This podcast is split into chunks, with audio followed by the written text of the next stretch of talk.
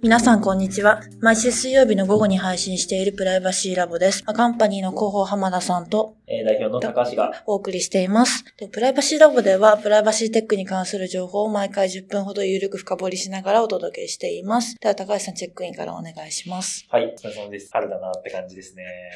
確かに、窓から桜見えてますもんね、今すごい。に。はい、オフィスの窓から。確かに。いや、やっぱ春といえば、やっぱ読書なので、最近、なるほどあの、後藤さんの出した、まあ、後藤さんだけじゃないですけど そうね。ベンチャーキャピタルのあの本を読んでるんですけど、はいうん非常にいや面白いですね。なるほどはい。お私も読んでますお。太いなって思います。太いです、あれは。はい。学びが多いですね。学びが多いですね。お疲れ様です。です。ちょっとワクチン3回目打ったら、あの、さ、あの、録音してる昨日、思ってた以上にくたばってました。辛いです。いや、3回目も来るんですね。来ましたね。えー何も関係なく来ましたね。どっちの方がききついですか、ね、あんま変わわんなかったです、私は変わんないで。すね。意外と余裕かなと思ったら全然余裕じゃなかったです。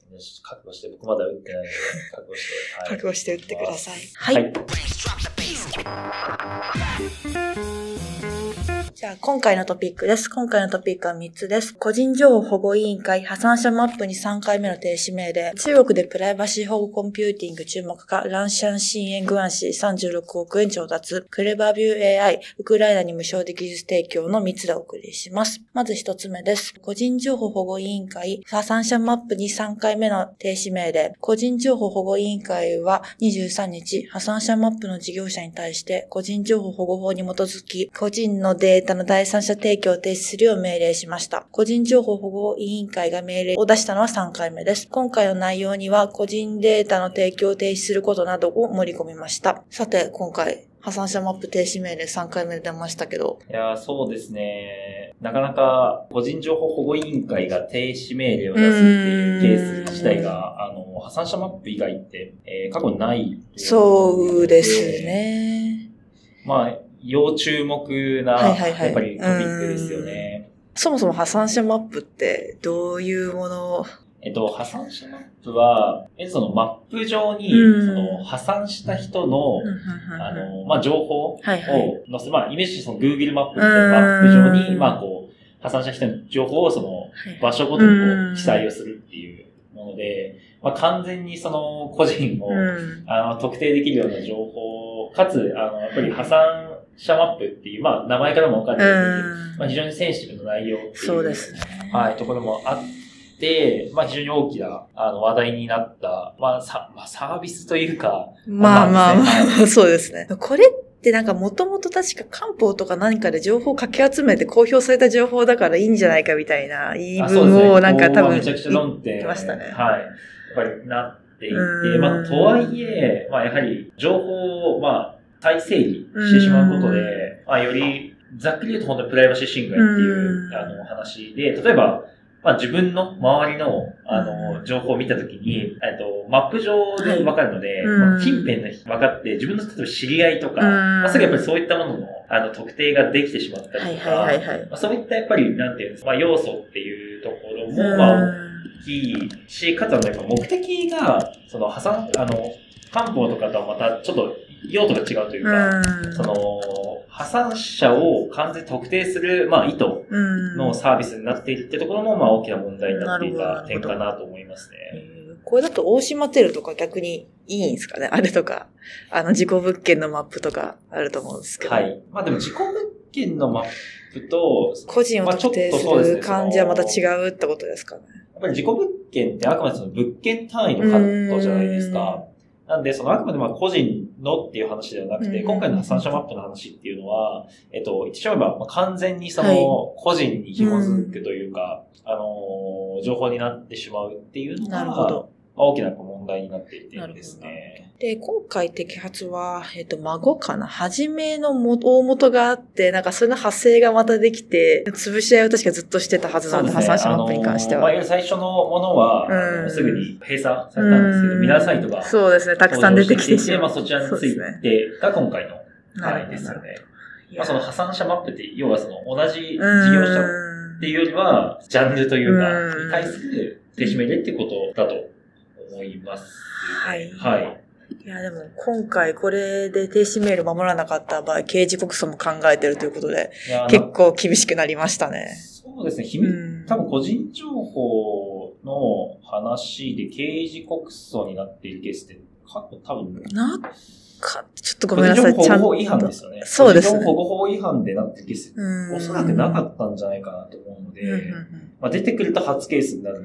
ですねね。なるほど。次。中国テック系メディアは24日、リャンシャンシーエングランシーがシリーズ A で約2億元、約36億3000万円を調達したと報じました。同社は金融機関に対してプライバシー保護コンピューティングを提供しています。技術は MPC と連合学習でプライバシー保護コンピューティングプラットフォームガイアを提供しているようです。はい。これはまあ非常に興味深いそうですねあとはその僕もちょっとあの恥ずかしながら、このニュースをきっかけにこの会社自体は、うんうんうんあの、ちょっと知ったんですけど、は非常にアカンパニーと似てますよね。そうですね。はい。モデルも似てるなっていう印象を持っていまして、まあ、今回、ここのあの技術として、うんまあ、特にピックアップされてたのが、あの、秘密計算の。手法の一つの MPC と、えー、連合学習。はい。っていうことで、えっと、内容もちょっと見てみたんですけど、うんうん金融領域のうん。機械学習モデルを、うん。まあ、あの、 federated learning、まあ、うん連合学習ですね、うん。を使って、まあ、作ってえーいくっていう機能と、うんあの秘密計算で、まあ、安全にデータ管理と、うんあとそのチューニングですね、うん。をやるみたいなところの機能を、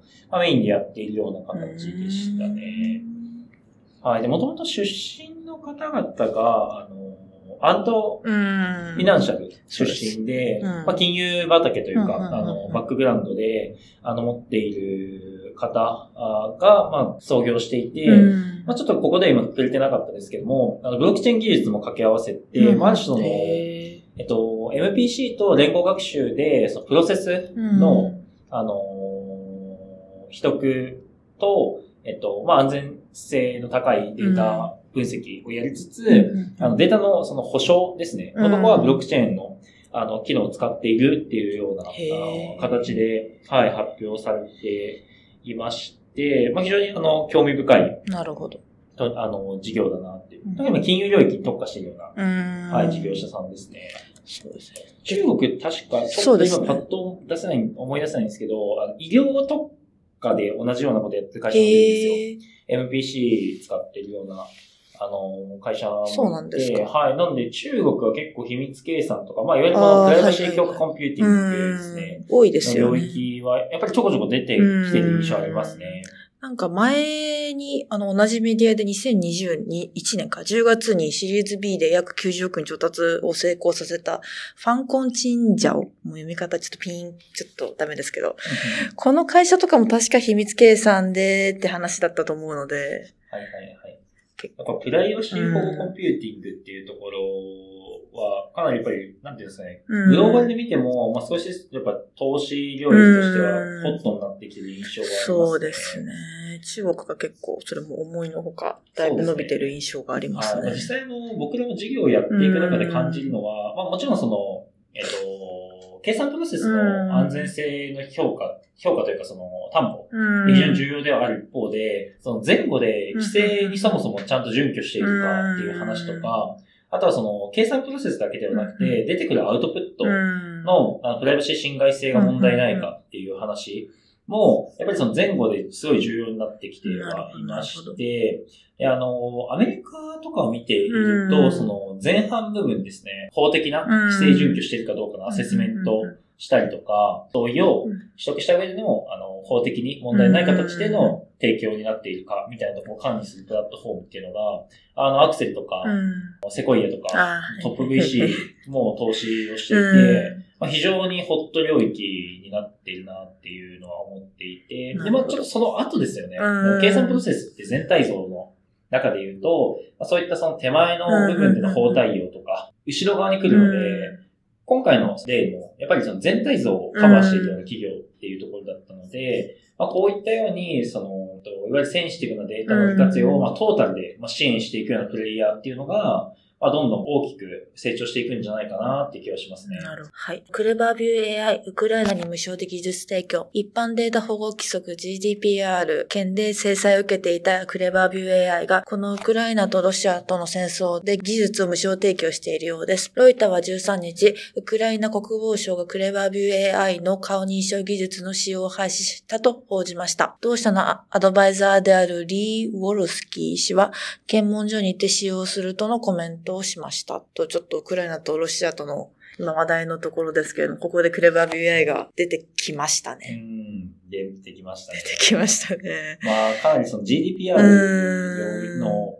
あの文脈で、はいまあ、非常に話題にやっぱりなってなってる会社さんなので。ですうねん結構ロシアとウクライナに関してはいろんなスタートアップが技術提供とかしていたりとか、まあ結構有名な企業がお金を投じたりとかいろいろありますけれども、まあ技術提供という面で、うん。今回のクレバー BI の行動はだいぶ評価されるべき行動なのかなって個人的に思いましたね。はい。まあただちょっとやっぱりこうなってくるとロシアのその、なんだろう、軍人さんたちの個人情報どうなるんだみたいなそういう話もなってくると思うんで、まあ一概にまあ全てのことを称賛することはもちろんできないと思うんですけれども。そうですね。うん。まあ、ここは本当になんか、まあ、やっぱり面白い構図うん。にはやっぱりなっているかなって気はしますね。今回そのクリアビュー AI だけではなくて、まあ結構様々なカットで、そうですねあの、ウクライナへの技術提供っていうのが、まあ今回あったそうですね。ドローンとか結構大きかったですあ、ですね。あとまあスペース X の、うん、そうですね。はいあれは。でも、やっぱり、うん。そういう話題になってましたけど、まあそうですね、まあ、あのーまあ、まあ難しいところでは、はいはいはいまあその、いわゆる、なんですかね、あの、まあ戦争領域での、まあやっぱりその技術の、その活用っていうところが、まあまあなんかやっぱ良い面、悪い面っていううん、のがもちろんあると思います。うん。あるなって気はするところでは、まああるものの、まあそうですね、あのーまあなかなか、はい、なかなかここは、まあ、コメントは難しいですよね。ね。しにくいところではやっぱりええあるんですけども、まあそのクレアビュー AI うん自体は、やっぱりいろいろ賛否両論はまああるとは思ね。いますけども、うんまあでもどういう、活用のされ方がするのかっていうのは、まあちょっと気になる点ではそうですね。はい。まあちょっと具体的的にはまだ記事としてロイタさん書いてなかったので、この時、うん本当一人のコメント引用だけってなってたので、はい。はいまあちょっとどういうふうに、まあドローンとかって結構想像できるんですけど、ちょっとクレバビュー A みたいな技術だと、なんか本当にどういうふうになんか、要はスパイとかの話になってくるのか、それともなんか、なんかちょっと、そう、私ごめんなさい、想像はできないんですけど。そうですよって感じだと思いねま。すなかねなか、はい。はい。まあここは世界情勢的にも そうですね非常に今注目されているし、はいかつまあプライバシーテックっていう領域でも、うんあの、クリアビ AI が、そうです。話題になって話題によくなるんで、はいいつも。はい。このなんか話題二大巨頭みたいな形です二ね。大巨頭な、もう一個何なんですか？うんあ、GDPR とクレバーあ、そういうことですね。わ、かりました。ありあがとうございます。はい。はい。さて、今週もいろいろなニュースがありました。高橋さん、今回はどのニュースが気になりましたか？そうですね。まあ、いろいろやっぱり気になるところではありましたけども、はい。やっぱりあの、まあ僕自身が一番気になっているのは、うん。中国のプはい。ライバシー保護コンピューティングの領域ですね。まあ今回の調達もそうなんですけど、うん。まああの、やっぱ全体的にプライバシー保護コンピューティングっていう文脈自体の、まあ話題っていうのは、まあかなり中国なるほど、なるほは、ど。まあウォッチ、僕自身は結構うん。はい、気になっているところなので、まあ、ここが一番気になったかなというところですね。まあ、はい。まあ、中国がプライバシー保護コンピューティングを推進する、ちょっとまあ、なんか不思議な感じでもまあまあまあまあ、ありますけど、多確かに。分民間ですよね。そうですね民間ですね。政府側はおそらく、うん。まあ、なんかある程度こう、プライバシー差し出す代わりに、うん。あの、まあ、利便性を上げるみたいなそうですね。雰囲気もありますけど、ね多分民間投資のやっぱり連携みたいな話とかだと、うんまあこういったところの文脈って非常に重要になるんだろうな。確かにそうですよね。弦とかが全て電子化していたりとかしますもんね。中国なんかそういう意味で言うと結構面白いなと思いますね。うんなるほどはい。いや、これは中国語勉強するしかないですね。はい。と今回も聞いていただきありがとうございました。プライバシーラボではブログやニュースレターなっても情報を発信していますので気になった方はぜひチェックしてみてください。それではまた次回お会いしましょう。さようなら。さようなら。